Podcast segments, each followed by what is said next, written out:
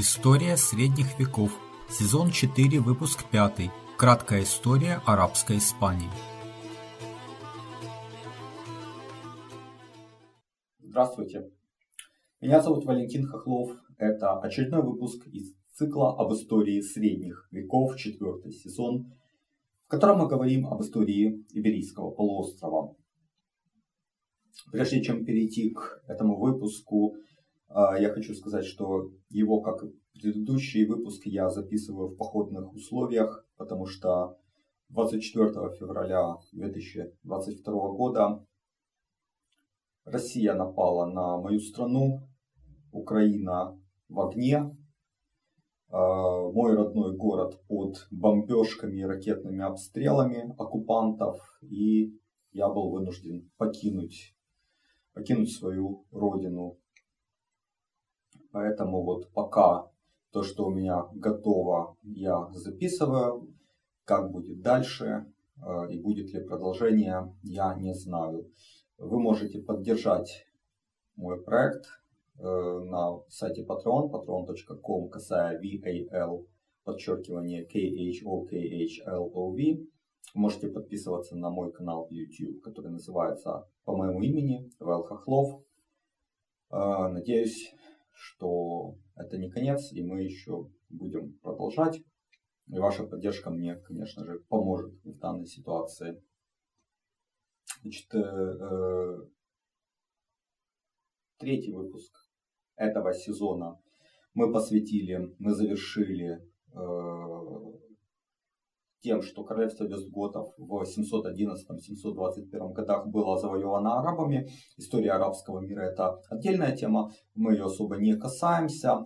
Однако для полноты картины истории Иберийского полуострова решил посвятить один выпуск этой теме в весьма кратком таком э, обзорном режиме.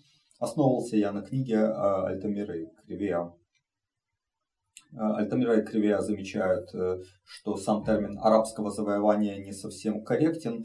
Дело в том, что в Испании и Португалии э, вы скорее услышите слово мавр, чем араб. Дело в том, что когда э, арабы покорили Северную Африку, то в состав халифата вошли местные племена берберы. Их-то испанцы и называли маврами.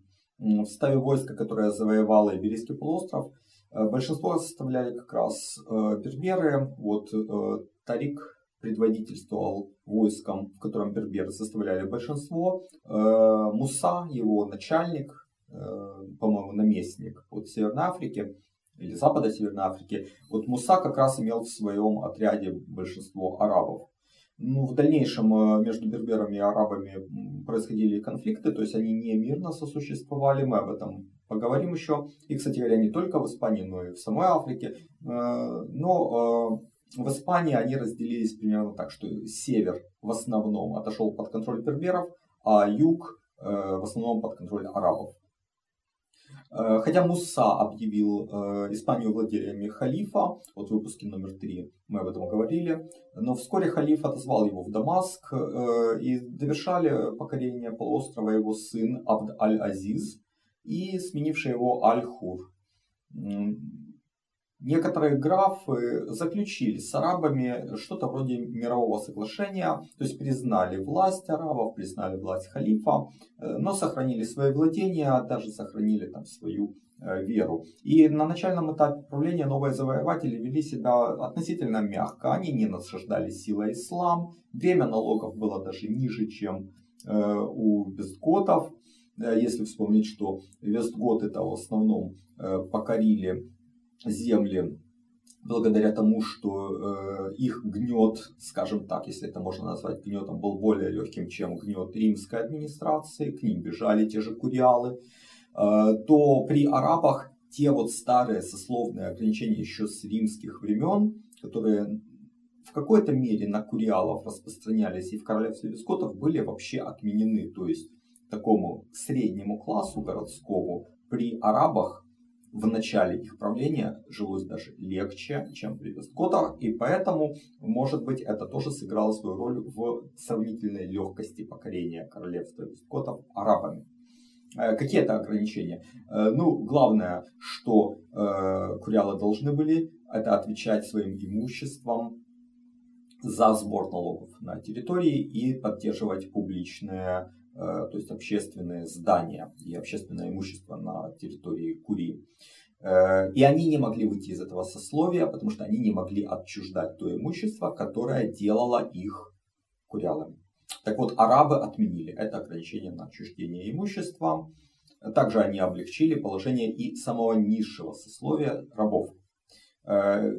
Для рабов открылся вообще очень замечательный легкий путь к свободе. Достаточно было принять ислам, и раб становился свободным. Э, в первой половине 8 века арабская экспансия продолжалась, они перевалили через Пиренеи, заняли Вестготскую Септиманию, начали набеги на земли королевства франков – и переломным моментом стала битва при Пуатье в 732 году. Мы, кстати говоря, о ней упоминали, когда говорили о королевстве франков и о Карле Мартеле. Вот именно э, вот в самом конце мировингского периода этот знаменитый майор Том разбил э, арабов э, при Пуатье это 732 год. И после этой победы, э, хотя арабские набеги еще продолжались, но пошли на спад, и наступил перелом. Франки начали постепенное отвоевание Юга Галлии и в управлении сына э, Карла Мартелла, э, Пипина Короткого, первого короля из новой династии Карлингов. Они уже много отвоевали. А вот сын Пипина, Карл Великий, Э, потеснил уже арабов южнее Пиренеев и создал из завоеванных э, земель испанскую марку в королевстве франков, ну, грубо говоря, нынешнюю Каталонию. Этим успехом франков, равно как и успехом христиан севера Испании в начавшейся реконкисте, о которой мы будем подробно говорить в следующих выпусках, если они состоятся, Э, вот, благоприятствовали внутренние раздоры в арабском мире. Сначала берберский правитель севера Испании вступил в конфликт с арабским наместником и вошел в союз с герцогом Аквитании Эдом Великим. Э, затем в 738 году в Африке началось восстание берберов против арабов, когда посланные из Сирии войска усмирили его, в самой Испании начались конфликты между этими вот новыми сирийскими арабами и арабами-кельбитами из Йемена. Спустя некоторое время произошел конфликт кельбитов э, с другими арабами, кайситами. И к тому времени ни халиф из далекого Дамаска, ни даже наместник или же эмир Африки не имели особого влияния на избрание эмиров в самой Испании. Новая эпоха в арабской Испании начинается в 756 году. К тому времени в Дамаске была свергнута правившая в халифате до того династия Амиядов, и к власти пришли аббасиды. В ходе этого переворота почти все представители дома Амиядов были уничтожены. Выжил лишь один молодой человек, которого звали Абд ар-Рахман. Он бежал из Сирии на запад Африки, ну, там он не смог закрепиться и переправился в Испанию. Вот в Испании ему удалось победить местного эмира Юсуфа из кайситов и самому возглавить эмират. Ну, не сразу, постепенно, потому что далеко не все правители берберов признали верховенство Абдар-Рахмана. Э, но он правил долго, 32 года, в целом успешно. Он сначала э, одолел внутренних врагов э, в арабской Испании, а затем пошел на север и покорил басков или же васконов. Именно с ним, ближе к концу правления этого вот Абдаррахмана, воевал Карл Великий в том знаменитом походе, который вошел в историю. Э, о нем была сложена песня о Роланде. Мы об этом говорили также в выпуске, посвященном Карлу Великому. И, кстати говоря, отдельный был у нас стрим об историческом контексте песни о Орланде. Так что отсылаю вас к этому стриму. Абдаррахман умер в 788 году, и на троне эмира его сменил сын Хишам. Он был крайне ревностным мусульманином, при нем набирались силу фанатичные сторонники ислама.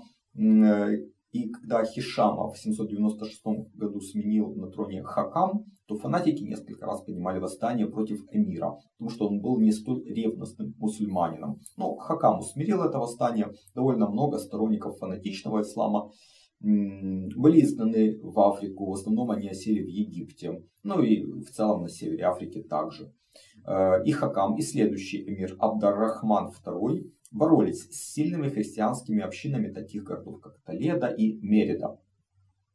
В IX веке роль этих городов постепенно уменьшается, тогда как быстро растут э, и развиваются города на юге, то есть на более мусульманизированных, исламизированных областях. Это Кордова и Гранада. начиная с середины 9 века, как мы знаем из прошлых сезонов, активизировали набеги норманы. Ну, на северное побережье Европы наверное, и британские острова в первую очередь. Но также они добрались и до Испании. Викинги напали сначала тоже на север полуострова, со стороны Бискайского залива, на Галисию, затем на западную часть, Лиссабон, а потом добрались и до юга, до Кадиса и Севильи. Но в истории Испании они не сыграли такой большой роли, как в истории Британских островов или даже в истории бывшей империи Карла Великого. Более важными игроками на Иберийском полуострове становятся новые христианские королевства севера, о которых мы, я надеюсь, будем подробно говорить в следующих выпусках а, ну, из-за войны я не знаю, как это сложится, но будем надеяться. Уже в конце 9 века между правителями Астурии и эмиром Кордовы был заключен договор об автономии городской общины Толедо, христианской. Э, и там была основана городская республика. Да, она платила ежегодную дань эмиру, но в своих внутренних делах была полностью автономна на северо-востоке, в Арагоне, независимыми от э, эмира правителями стал род Бену Кази. Видимо, это были вестготы, ну то есть э, правители вестготского происхождения, но принявшие ислам. В Эстрамадуре независимым правителем объявил себя Ибн Мерван. Он стал правителем Мериды и вошел в союз с христианским королем Леона. Наконец, еще одно независимое от мира Кордово королевство пытался создать Амар Ибн Хавсун Возможно, это тоже человек вестготского происхождения, принявший ислам. С 886 года на протяжении более чем 30 лет этот Амар вел борьбу против мира Кордова, зачастую одерживая верх. И на пике своего могущества он контролировал большую часть Андалусии с городами Малага, Гранада, Хаэн. Так что преемником Абдаррахмана II, эмиром Мунзиру и Абдаллаху была подконтрольна далеко не вся территория Берийского полуострова. Э, но вот Абдаллаху, который правил с 888 по 912 год, удалось потеснить Амара, ну а довершил разгром Амара следующий сильный правитель э, мусульманской части Испании Абдаррахман III. Вот этот Абдаррахман III правил э, довольно долго, с 912 по 961 год. Он не только закончил разгром Амара, он привел к покорности местных шейхов, которые при его предшественниках довольно вольготно себя чувствовали в Севилье, Аликанте, Валенсии и других городах. Затем Абдаррахман III покорил земли рода Бенуказим и усмирил городскую республику в Толедо. Таким образом он восстановил политическое единство мусульманских владений в Испании. В 929 году Абдаррахман III объявил себя халифом, и при нем начинается подлинный рассвет кордовского халифата. Абдарахман III пробовал проводить экспансию своего халифата и на христианские земли Северной Испании. Но там уже были сильные королевства Леон и Наварра. Э, ну а также на мусульманские земли на севере Африки он тоже попытался э, распространить свое влияние. В Испании сражения шли с переменным успехом. В конце концов Абдарахману пришлось заключить мирное соглашение с королями Леона. В Африке ему удалось добиться большего. Он захватил там достаточно значительные территории, э, он создал сильный флот, заботился о развитии ремесла, торговли, сельского хозяйства, то есть такой довольно успешный правитель. В его как раз царствование Кордова становится крупнейшим городом Европы. И вот Альтамира Кривия приводит данные, что там было от 300 до 500 тысяч человек. Ну и действительно, мы в выпуске о городах э, средневековой Европы видели, что на определенном этапе наиболее крупными городами были именно мусульманские центры. А расцвет Кордовского халифата продолжался при преемниках его основателя, при Хакаме II и Хишаме II. Хакам II это 961-976 годы, а Хишам II 976-1009 годы. Большое влияние при них имел первый министр Мухаммед ибн Абу Амир э, по прозвищу Аль-Мансур. Особенно в начале правления Хишама II, э, потому что Хишам II э, был маленький. Он вступил на трон в возрасте 12 лет.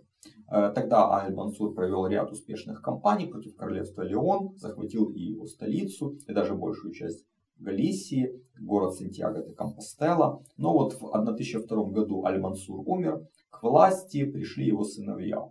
Ну, халиф вот э, Хишам II, он царствовал, но был довольно номинальной фигурой. Там последовала череда смут, страна распалась на ряд независимых анклавов. И казалось, что это должно было закончиться с избранием нового халифа э, Хишама III в 1027 году. Но э, этот человек показал себя неспособным правителем, и в 1031 году Кордовский халифат распался окончательно на множество независимых и враждующих друг с другом эмиратов, которые назывались Таифа. Ну, это имя э, нарицательное вот такого э, образования. Вплоть до конца XI века их насчитывалось до 23. И наиболее важные э, таифы это Кордова, Севилья, Малага, Гранада, Балярские острова, Сарагоса, Толедо, э, Бадахоса. Правили в них в основном местные военачальники из берберов или так называемых славян. Но славяне это не наши славяне, а вот арабы так называли э, иностранных наемников, то есть франков, галисийцев, немцев, ломбардцев, это все у них были славяне. Наибольшую силу в XI веке приобрела Таифа Сибили, ее правитель а Абуль-Касим нашел похожего на халифа Хишама III человека и правил как бы от его имени. А, и благодаря этому ему удалось привлечь на свою сторону ряд других городов. В 1042 году он умер, и к власти в Севилье пришел его сын Аббат по прозвищу Аль-Мутадид. Э, он уже окончательно э, избавился от ширмы и правил сам. Его сын Аль-Мутамид покорил Кордову и прочие таифы на юге и в центре Испании. Но эта внутренняя борьба мусульман между собой э, способствовала значительному успеху христианской реконкисты в XI веке. А в Африке в ту пору началось движение аль-моравидов, и опасаясь успехов крестьян, Аль-Мутамид пригласил их вождя Юсуфа в Испанию. В результате целого ряда сражений Юсуфу сначала удалось доказать эффективность в борьбе с королями Леона и Кастилии, а затем в 1090-1091 году он не изложил мусульманских эмиров, ну, за исключением эмира Сарагосы, и провозгласил себя правителем Испании. Господство Аль-Маравидов просуществовало, в общем-то, недолго. Пришло в упадок при преемниках Юсуфа, при Али, э, он правил с 1006 по 1043 год, и Тешуфине с 1043 по 1045 год. Э, поселившись в Испании, наслаждаясь вот теми благами цивилизации, эмиры запустили государственное управление. Э, в 1125 году в горах Атлас в Африке зарождается движение аль-мохадов, э, религиозных фанатиков из числа довольно диких местных племен. Аль-Махады победили аль-Муравидов сначала в Африке, а затем они переправились в Испанию, и где-то с 1150 года они взяли под контроль юг, а к 70-м годам 12 э, столетия и все мусульманские земли. Можно сказать, что к тому времени арабский элемент в Испании э, почти полностью вытесняется берберским. Можно говорить о доминировании уже мавров в э, среде мусульман. Правитель Аль-Махадов в основном находился в Африке, а в Испании правил его наместник. В 90-х годах XII века Аль-Махады нанесли ряд чувствительных поражений королю Кастилии Альфонсу VIII. Даже владели некоторыми городами. Но в 1212 году объединенное христианское войско разбивает мусульман у Лас-Навас де Толоса. Это оказалось переломным моментом всей реконкисты. В 1214 году умирает сильный правитель Аль-Мухадов Абу Абдалла Аль-Насир, его государство распадается на множество мелких эмиратов, которые просуществовали несколько десятков лет, ну где-то до середины 13 столетия. Один за одним их покорили крестьяне. Кордову взяли в 1236 году, э, Севилью в 1248. После середины 13 века единственным крупным государственным образованием мусульман на Иберийском полуострове оставался Гранадский Эмират. Первоначально этот эмират был создан Мухаммадом Аль-Хамаром в Архоне в 1230 году. Затем этот вот правитель покорил Хаэн, а в 1238 году сделал своей столицей Гранаду. По всей видимости, вот этот Аль-Хамар сотрудничал с королями Кастилии в борьбе с другими эмирами. Потому смог, в общем-то, покорить остальных мусульманских правителей и консолидировать их земли вокруг себя, но за это ему пришлось расплачиваться с христианами какими-то территориальными уступками. Например, он уступил Хаэн христианам в 1246 году. А в 1248 году именно он помог э, завоевать Севилью. Несмотря на то, что потомки Аль-Хамара правили в Гранаде более 240 лет, но довольно быстро они признали вассальную зависимость от королей Кастилии. На фоне усиления христианских королевств в Испании и Португалии мусульманский эмират ослабевал. Его покорение было лишь вопросом времени. Падение эмирата Гранады это 1492 год и был концом 800-летней э, реконкисты, об истории котором мы будем подробно говорить на протяжении еще многих выпусков этого сезона, если э, даст Бог, э, все получится благополучно и у меня будет возможность продолжать это дело. Ну а пока Россия активно ведет боевые действия против Украины, я ничего не могу обещать, только могу просить вас поддерживать меня, мой труд на патреоне, patreon.com касая VAL, подчеркивание KHOKHLOV э, и присоединяться, э, подписываться на мой канал в YouTube Вал Хохлов. Благодарю вас за внимание. Надеюсь, что мы еще с вами встретимся. Так что не прощаюсь, а говорю до новых встреч.